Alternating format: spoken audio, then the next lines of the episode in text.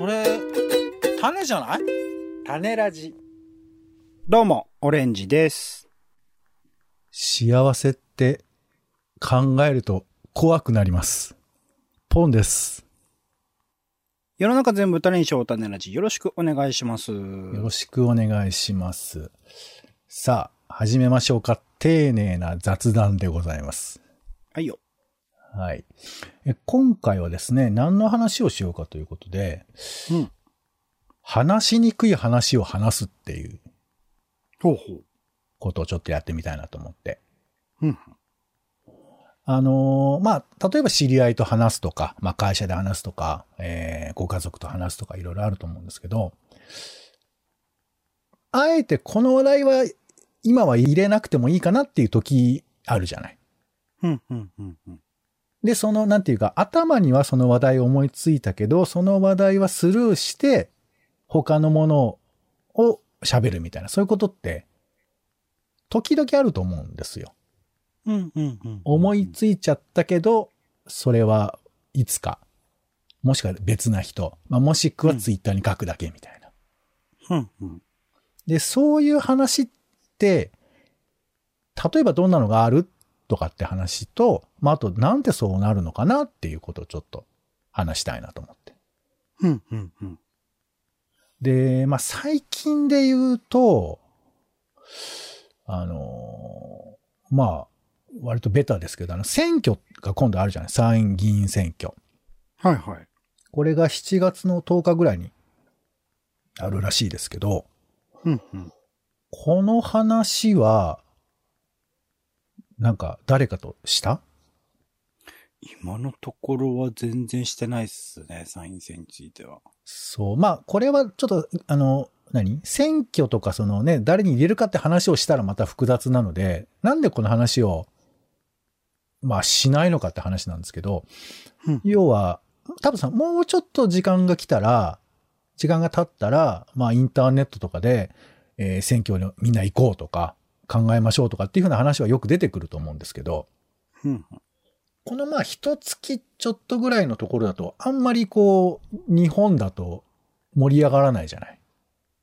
そうですね。そう。で、じゃあ、あえて今この時期に何話すんだって言われると、まあ話せないこともないけど、ど、どうですか？なんか、話そうと思ってなんか話せる？政治の話？そう、ま話あ、まあ選挙の話、ちょっと雑談として僕とさ、なんか家、族とか友達とかだとなかなかないかな。そういう、あえてワークショップみたいなもので、なんかそれについて考えるような場とかだったらば、うん、積極的に話すことはできるけれどもっていう感じかな。だから結構この選挙が難しいのは、まあこれ全般言えるんですけど、枕が立てらんないんだよね。うん、うん、うん、うん。なんか最近こんなことあってさ、そういえば選挙だよねっていければいいんだけど、その、なんていうかこう、何を持ってきたら選挙の話になるのかみたいな。うん。だからこれ、まあ、話しにくいとも言えるし、まあ人によっては話したくないとか、話しても面白くないとかっていう種類でもあるじゃない。うん、うん、うん。で、もうこれをなんか話したいなって気持ちもあるんですけど、ほうほうほう。で、この選挙の話の取っかかりとして、あの、タレント候補が出るねって話あるんですけど、これ取っかかりとしてどうですかね？例えばですけど、うん、なんか水道橋博士が選挙出るらしいよ。うん、うん、うん。っていう感じだったら、おお。それは直前に。もう選挙の話はしてるよ、一応。あ、してないしてない。してないところでいきなり来たら、うん。え？ってなりますよね。え、え？その興味が勝つか、選挙の話をしてる感じに引くか、どっちかってことよね。どっちが大きいかってことだまあ、いよね。きなり水道橋博士っていうワードをみんな誰しもが知ってるみたいな感じで使われたっていうことに対する違和感と、プラス選挙の話っていうものをされたってことの違和感、ダブルパンチですね。ああ、水道橋博士はそんなマニアックな名前に今なってるんだ。水道、お茶の水博士とはそれ関係あるの？嘘だろ。あとは、え、じゃあ、乙武さんが選挙出るらしいよ、みたいな。乙武さん？いやいや、ちょっと待ってよ。そんなのずるいじゃん。そう。そればっかり言ったらそんな、いくらでもそう言えるじゃん。あ、じゃあこれは？まあ、が誰との会話を想像してるからですよいやいや、あなたと、あなたと喋ってんだから。あ僕と？はい。僕とで行く。僕とで行くと、でも、この、毎日のように配信で喋ってる人に対してっていうと、また違うまあだから、この配信が終わった後でね、話すってことですけど。おじゃあ、例えば、ガーシーが選挙出るかもしれない俺、だって、俺、俺だとそれ全部受けちゃうよ。俺想定しちゃうと。全部受けれるよ。ああ、そう。え、じゃあ、そうか。だ選挙の話は人によるのかな？でも、どうなんだろうね話しにくい話の一個だと思ってたんだけど。家族とか一番分かりやすいんじゃない？ポンさんの家族とか想定すると。でも確かにわざわざ電話して、なんか、生稲晃子が選挙出るらしいよって話しないもんね。お、おあの、お父さんなりお母さんなりは、生稲晃子さんをご存知で。生稲晃子は知知ってんじゃない？あの、えっ、と、散歩番組出てたから。なるほど、なるほど。そういうの見てるじゅんのじゅん散歩とか出てたから、多分それは知ってるんだと思うんですけど。知ってるかなっていうところから。中条清が選挙出るらしいよ。そうっすね。これだから知ってるかどうかっていうのと、相手が興味を持つかどうかっていうのと、結構いろいろとハードルが高いネタでは確かにあるなって今聞いてて思いましたね。そう。いや、だからこれはでも選挙の本質なのよ。こういう選挙っていうさ、まあ非常に様々な考えるべき課題と、ある種こう論、倫理的なことを要求されるというか、真面目にやらなきゃいけないことじゃない。うん、うん、うん。だから真面目を要求されるから、話しづらいところがあると思うんだよね。うん、うん、うん。楽しいお昼の時間に、もちろん選挙の話しちゃいけないってことを言いたいわけじゃなくて、それがどう処理したら、なんかこう、ほがらかな感じになるかがわからないっていうかさ。あでもなんか自分のことを思い出したら、選挙当日もしくは前日になんか話しますね、なんとなく。どういう情勢かとか、候補者がどうとか、家族と一緒に。ああ、まあ、世間話ですけどね。具体的にっていうよりは。そうね。まあ、お祭りになっていけばそういう感じもあるよね。うん。うん、なるほど。いや、だから、なんかこう、タレントの名前をね、あの人が出るんだよって言っちゃうことの、なんていうか、虚しさみたいなことと、同時にう、んそういうことを入れる、入れておくことで、急に馴染みが出るみたいな。うん、うん、うん、うん。なんかね、結構賛否はありますよ、タレント議員みたいなやつは。うん。でもこういうことで話しにくい話が、急になんかこう、下世話なものになるっていうかさ。うん、うん、っていうことがあるかなというのも選挙で思うんですけど。で、まあ他にもね、例としては、例えばまあ今だと戦争っていう話うん。うん、これ、知識として手に入れることはいいけど、戦争の話をするってむずいよね。そうっすね。日常会話で、ウクライナが、ロシアがっていう話はあんま出てこないよね。まあ戦況がどうとかとか、あとまあ経済的にこういうことがあるから、例えば小麦がえー流通してなくてとか、その、何？知識としては話せるけど、うん、うん。戦争についてどう思うかって話はさ、しづらくない、いや、どっちもしづらいっすね。あ、あ、そう。まあまあ、でも、例えば小麦の値段が上がることで、例えば食料品の値段が上がっていくとか、関係ないわけじゃないじゃない。うん、うん。そういう、まあ、連携してる部分の話はある程度できるとは思うんですけど。さっきの選挙とかは、選挙当日があるから、うんそれについての話題に触れることあるけど、戦争で戦争当日って今のところは経験してるっちゃしてるんだけど、ぶあの、自分ごとっていうか自分の場所では経験してないから、そういう話になっいたことはないかもしれないです、ね。このね、いや、戦争を見つめたくないっていう気持ちも僕はあると思うんですよ。冷たくないっていう、その消極的な気持ちっていうよりは、なんかす、なんか、ああえてこう話題に出るタイミングがないって感じですと思いますけどね。いや、たあの、俺が思ったのはね、うんうん。ウクライナで小麦が今、あの、国海を越えて、その、か、他の国に送れない、輸出できないっていう問題があるんですよ。うんうん。で、これで俺が思ったことは、今小麦作ってんだと思ったわけ。うんうんうん。うん、だからウクライナが全部火の海ってわけだと当然ないのは分かってはいるけど、ウクライナに生活してる人とか、なんならこう、仕事してる人がいないわけじゃないってことなんだよね。うんうん。って思うと、戦争の当事国だとしても、戦争の話ばっかりじゃないんじゃないかと思うんですよ。うん、うん、うん。だからその時に戦争があだこうだって言ってる人は多分暇な人なのかもしれないっていうか、うん、うん。余裕が、まあある意味あるっていうか、だって今自分がどうしたらいいか、まあもちろん逃げるとかそういうことはあるとは思うんですけど、戦争評論なんかしてる場合じゃない。まあもちろんそういうことも全然あるんだけど、なんかそういうことすら思ったりとかして、うん、うん。だから、僕らが戦争の話をするって、何の話をしているんだろうって思っちゃったりとかさ。うん、うん、うん、うん。で、これを場所変えると、じゃあロシアの人たちは戦争の話するかね？い、今ですよね。今、今。するでしょ俺はしないと思うんだよなう。本当それは、いや、別にその何、考えてないとかそういうことが言いたいんじゃなくて、やっぱり、うん。まあもう、ロシアはほら戦場になってないということもありますけど、その場所で生活している人たち、まあ例えばこの前、マクドナルドがなくなって新しい、えー美味しい、ただそれだけっていう ハンバーガー屋に変わって、大行列ができたっていうニュースをやってましたけど、うん、うん。まあ無論その大行列がどこまでかっていう話もあなくはないけど、まあそれよりも、やっぱりみんな生活してることで手一杯なんじゃないかなと思うんだよね。うん、うん、うん、うん。戦争に向き合うっていうことを、やりたくないっていうか、あえてやってないんじゃないかな。まあ消極的にというまさに。でもまあ身近で亡くなってる人とかいそうですからね、ロシア。いや、そう、だから、その戦争の話をするってことはそういうことをしょわなくちゃいけないってことじゃない？うん。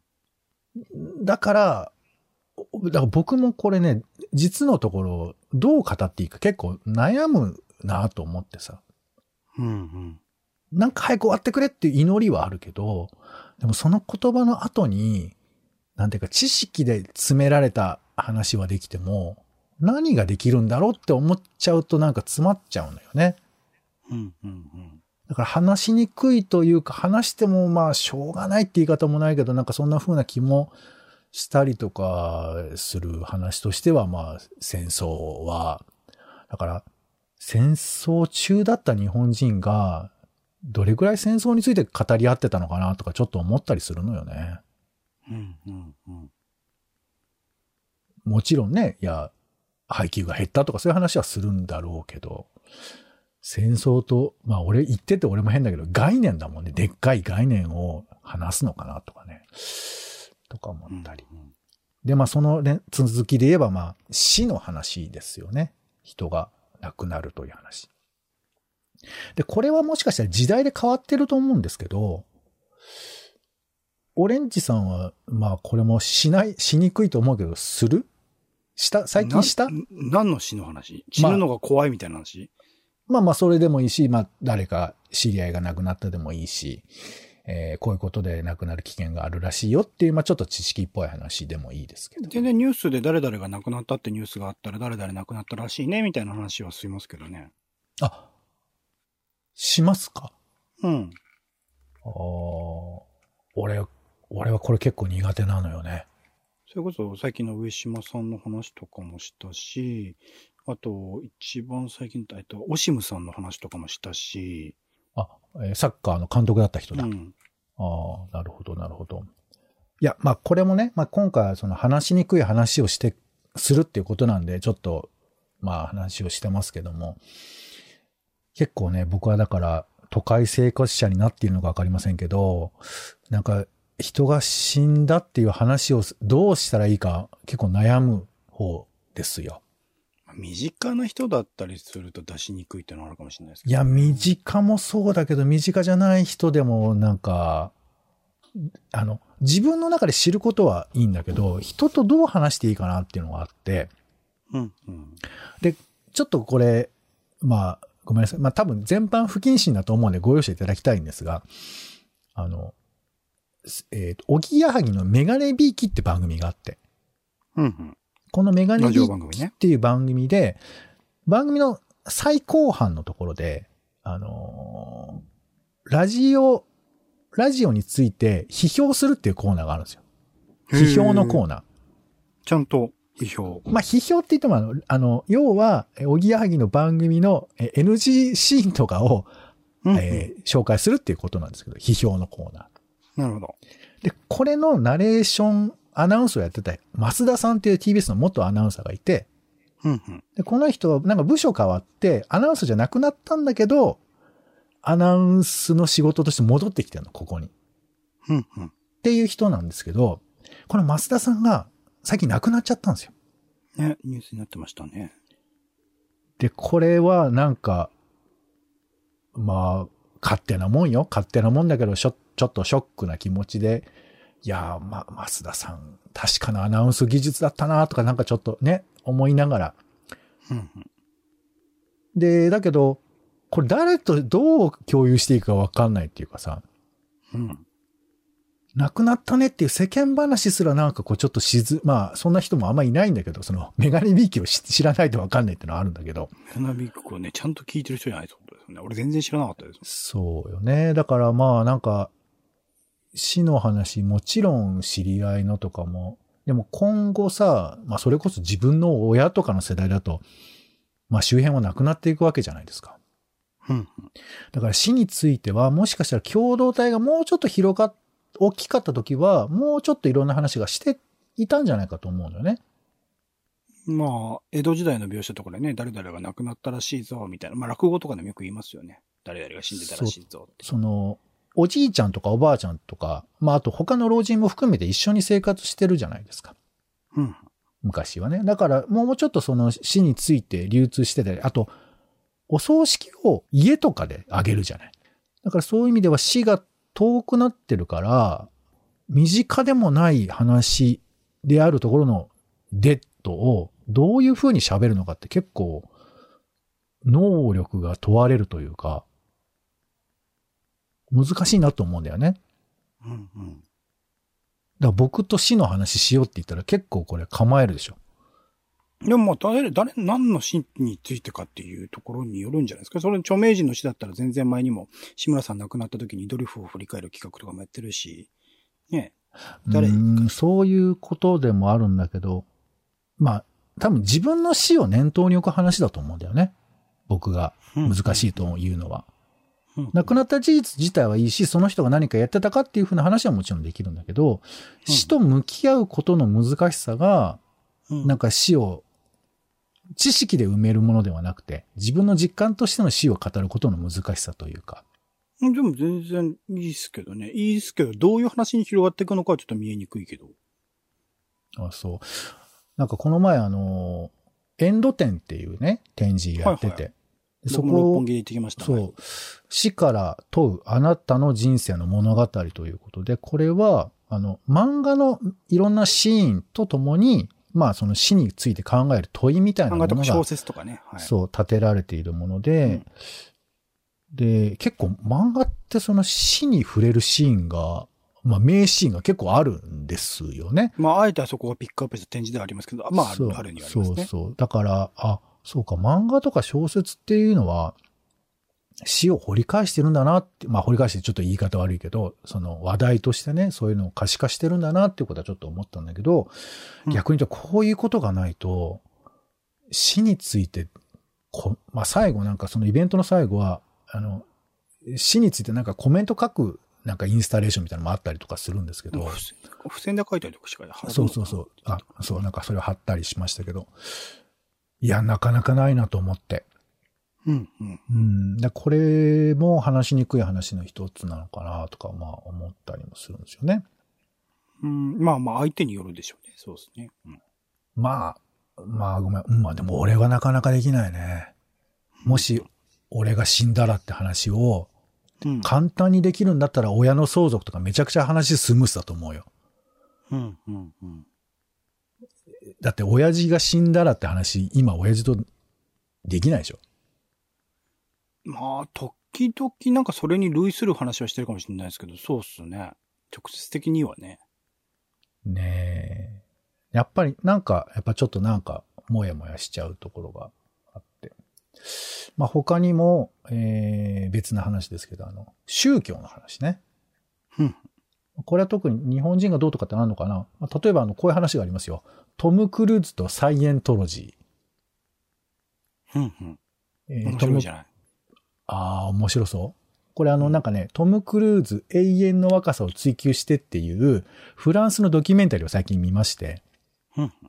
で、ここでそのトムっていうのが、まあ映画に魂を売っていくみたいな展開がなっていくんだけども、うんまあ一方でまあその宗教みたいなものに、まあ、しかも結構危ないいってされてるってですね、今だとね。そうそうそうそう。うんまあ、と、とか言いながらもトムがその生身で演技をしていくみたいな。自分がその資本関係まで手に入れて、本来たら普通の役者できないようなことをやっていくみたいな話が出てくるんですけど。うんまあまあ、な、まあ、つまりこの、なんかこう、下世話なニュアンスが出ると、し宗教の話できるんだけど、うん。でもやっぱ、究極的にはやっぱ信じてるみたいな話じゃない？宗教って。あまあまあ、それぞれね、じそれの信じることは自由で、まあそれを布教するとか、周りの人に何らか強制するとなると問題ですけど、その人がね、信じる分にはまあね。いや、でもさ、例えばアメリカだったら、えー、その、妊娠中絶できなかったりするみたいな方向性も今あったりするわけじゃない。うん、うん。それは一つ宗教という力があると思うわけですけど。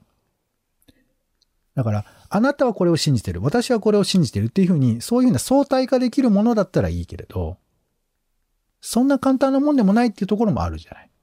うん、うん。それ、だから日本人だと割とそういうのは自由で、なんかその、お墓参り行ったりとか、初詣行ったりとか、クリスマス楽しんだりとかができる、僕らはそういう人たちですけど、必ずしもそういうやり方だけの人たちではないじゃないうん、うん。そう思うと、なんていうかこう、し信仰宗教ってのはある種話しやすいみたいなところもあるよね。ああ、まあ自分たちと距離があるからがゆえにってことそう、あとまあ、新しいものだから、あの、岩が生まれてるってことを、まあ変な言い方だけど許容し得るというか。うん、うん、うん。まあ信仰宗教だとそれ宗教だからね、一つの信心があって全然いいんですけども、なんかね、宗教の話もそう言えば、その話そのものを、あなた何信じてるなんて話したことないなと思ってさ。うん。でも、いたよね、大学とか行ってたら、その、特定の宗教を信じてる人ね。まあ、僕、周りに、一回だけなんか友達に誘われて行った、あの、初台じゃねえや、どこだ、三宮橋か。の、あの、オリンピックセンターみたいなところでやってるセミナーが、なんか明らかに宗教的なもので、次逃げてきたってありましたけどね。ああ、逃げてきちゃうんだよな、やっぱりな。いや、まあ、あの、詰められましたからね。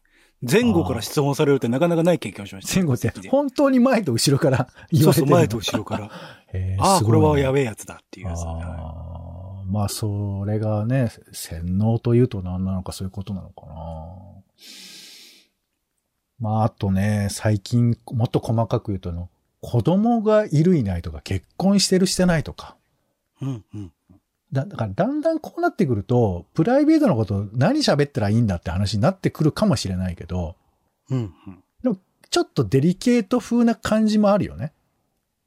そうでしょうね。うん。だからそれはまあもちろん相手を傷つけるかもしれないっていう配慮だと思うけど。うんまあ、これ全般言えることですけど、まあ相手を見てっていうのは、まあお姉さん言ったけど、それは当たり前のことで、別に相手見ずに何でもかんでも喋れって言いたいわけじゃないんですけど、でも、もしかしたら、この人が子供がいないことを選んでる人かもしれないとしたときに、って思っちゃうとなんか話しづらいと思っちゃうとかさ。うん。でも、一方で、なんかそういうこと全部全部言わないことにしたら、この人のこと何も聞けないなっていう気持ちもあるじゃない。うん。うん。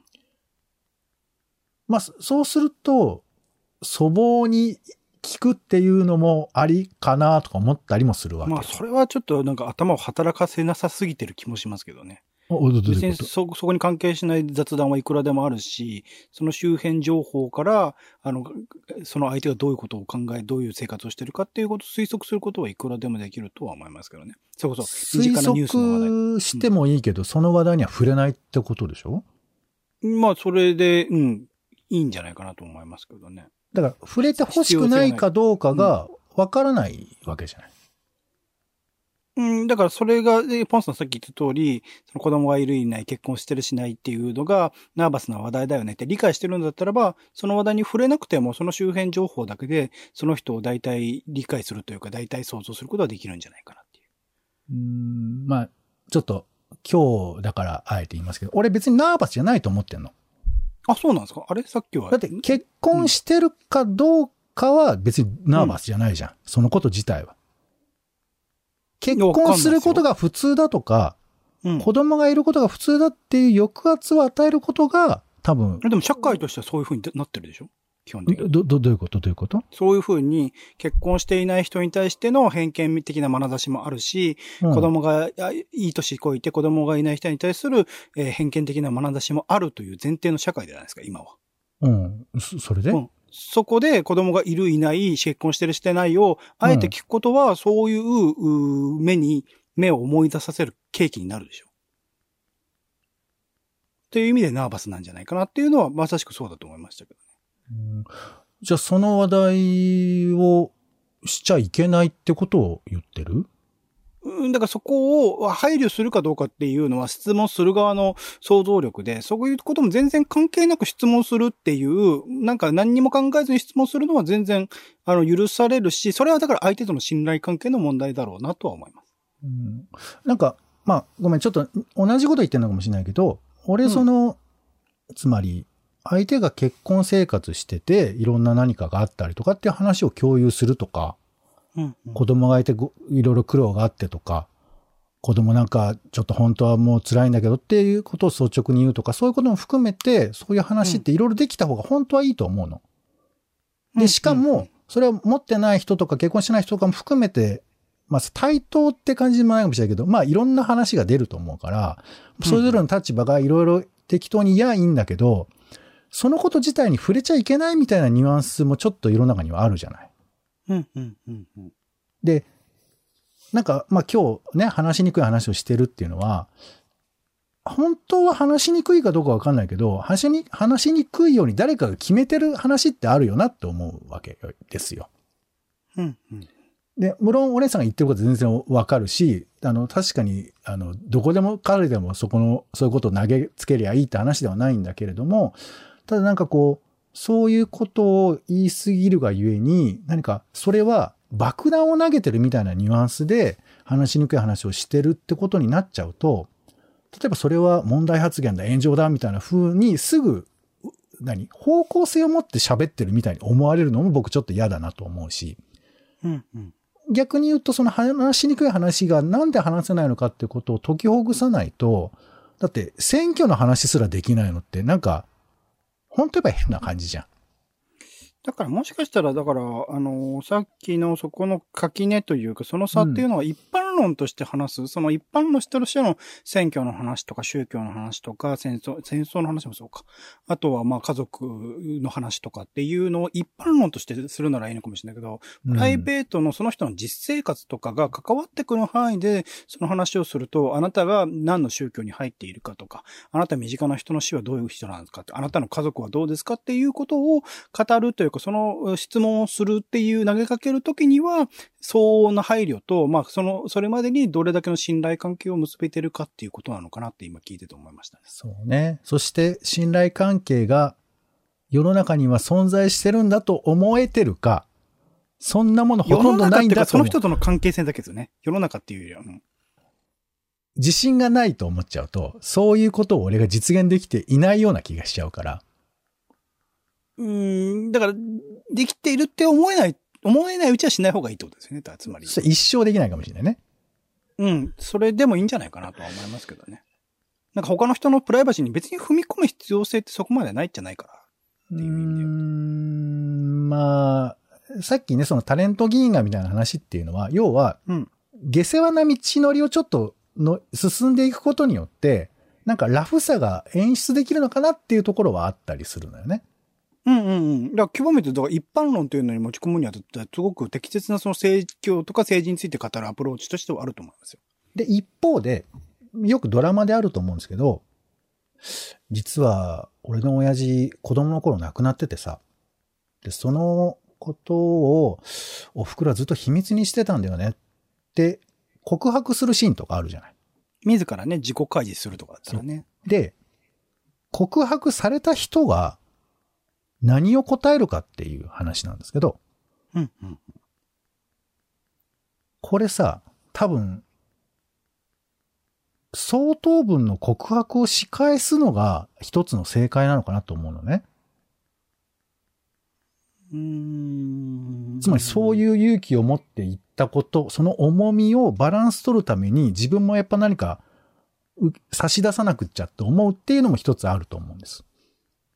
正解っていうか、まあ、考え方かな。うんうんそうそうそう。まあ正解ではないんですよね。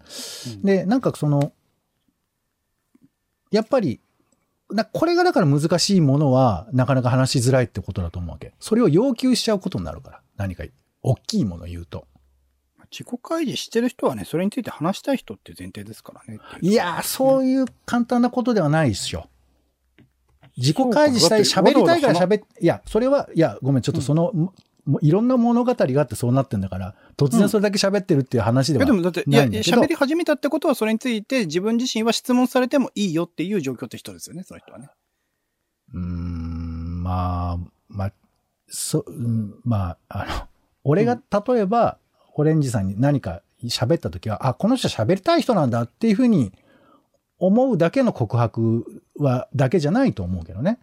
でも喋りたいというか喋ろうとしている人であることは間違いはないですよね。喋ってんだかうら。んつまり、その人が抱えきれなくて、どうしても何か言葉に出すしかなくてとか、いうふうなこともあると思ってて、それに対して聞いた側が自分も同等のものを出さなきゃいけないって思う必要性はないですよね。まあ別にその、それが義務とは思わないけど、でもそういうことしちゃうような気はするのよ。うーん。相手の話、ああ、そうなんだって言えるレベルでは多分ないときに、まあ、関係性によるけどね。やっぱそれもね。いや、もちろん、もちろん、もちろん。まあ、だから、なんていうか、そういう話をされたら大変になっちゃうからなかなかみんな話さないんだとは思うんですけど、そういう、んんあの、まあ、いろんな前提はあるにせよ、なんかこう、あえて話すっていう時が来ないと話せない話も多分あるよなとかね。まさしくこれ僕も前に紹介してるかもしれないですけど、一応僕が枠としては毎週金曜日の21時から設けていて、ほぼほぼ開催できてないフリートークっていう、匿名の状態でズームに参加してもらって、特典それこそ政治とか宗教とか、えっ、と、プライベートのこととか含めてなんか語れるような場っていうところでなんかテーマ設定して、えーそれについて、まあ、知らない人同士だから語れるようなことみたいな場は一応設けてはいたりするんだけど、まあ実現はできてないよね。ありがとうございます。そこですよ。まあ、そこもちょっと触れたくて、お姉さんそういうね、やってて、まあちょっと再開はまだいつかわからないとこですけど。いや、一応毎週あの企画はしてるんですけど、あの、中止にしてるって。だから、それやってないんでしょ？うん。はい。いや、だから俺ね、あの匿名という企画で、まあそれをやろう、やらないみたいなのは、まあ一つのまああれ、話どちらかっていうと今僕自身がそのテーマについて考えるきっかけにするってところが大きいですけどね。何らか自分自身がその文章としてテキストとして残すっていうことを前提にイベント告知という体を取った、えっと、文章って感じが近いです。どっちかです？と。はい。説明ありがとうございます。俺はだから、あの匿名っていうことをた立ててるってことは、やっぱり、あの、誰かわからない状態だとしても、自分の話をしないことには話できないのかなっていうことを考えてるのかなとも思ったんだよね。あ、そうです。全く誰も知らないっていう前提においてだったらば自分の話ができるんじゃないかっていう仮説ですね。うん。で、まあ、あの、それ自体は実行はされたことあるの？い一回か何回か。2回ぐらいやったことあるけど、うんうん結局し知ってる人が来たなっていう感じですかね、ああ、そうなのね。まあまあまあ、あの、まあいつかやったらと思うんですけど、なんかね、この自分というものをなしにして喋る話がありなのか、みたいな。まあ、そもそもそんなことだけしか喋ってない人ってあんまりいないと思うんですけどね。うん自分のことを抜きにして話し続けるっていう、そういうコメンテーターだけみたいな人はあんまりいないとは思うんですけど、うん、なんだろうね。話しやすい、話しにくいが、でも確かにあって。はい。ということで、うん。うんうん。煙に巻いたところで、あの、うん話は終わりたいと思いますが、あのーオレンジさんが毎回その、匿名で話すという企画を、えーブログの方で、まあ、あの、やってるやってないじゃなくて、そのコラムをね、楽しむみたいな感じで見ていただければと思いますが、ちょうどね、この枠を別の企画に変えようかなと思ってるタイミングでもあった。マジ？はい。はい。うんまあまあ、はいえー連載がまだちょっと続くと思いますけど、まあ終わるかもしれませんけど、まあそのブログのリンクは、えー貼っておきますが、えーそこのな、冒頭に、匿名だったら話せるかもしれない。まあ普段だとちょっと話しにくい話みたいなことがちょっと並んでたりするので、そこら辺の枕の部分も面白かったりするので、ちょっと見ていただきたいと思いますが、ありがとうございます。はい。皆さんも話しにくい話ってなんで話しにくいんだろうってことをちょっと考えてみてはいかがでしょうか。うんはい。ということで、今回はみんなで話したい雑多な話をちょっとゆっくり喋る。丁寧な雑談。話しにくい話の話をする回でございました。お相手は、えー僕はですね、学歴のこととかまだ話せないですよ。まだちょっとね、一皮向けないなというところですね。はい。ポンと。オレンジでした。種ラジ、また。種ラジは、ほぼ毎日配信をするポッドキャストです。Spotify や Apple Podcast にて登録を。更新情報は Twitter。本編でこぼれた内容は、公式サイト、種ラジ .com をご覧ください。番組の感想や、あなたが気になる種の話は、公式サイトのお便りフォームから。お待ちしています。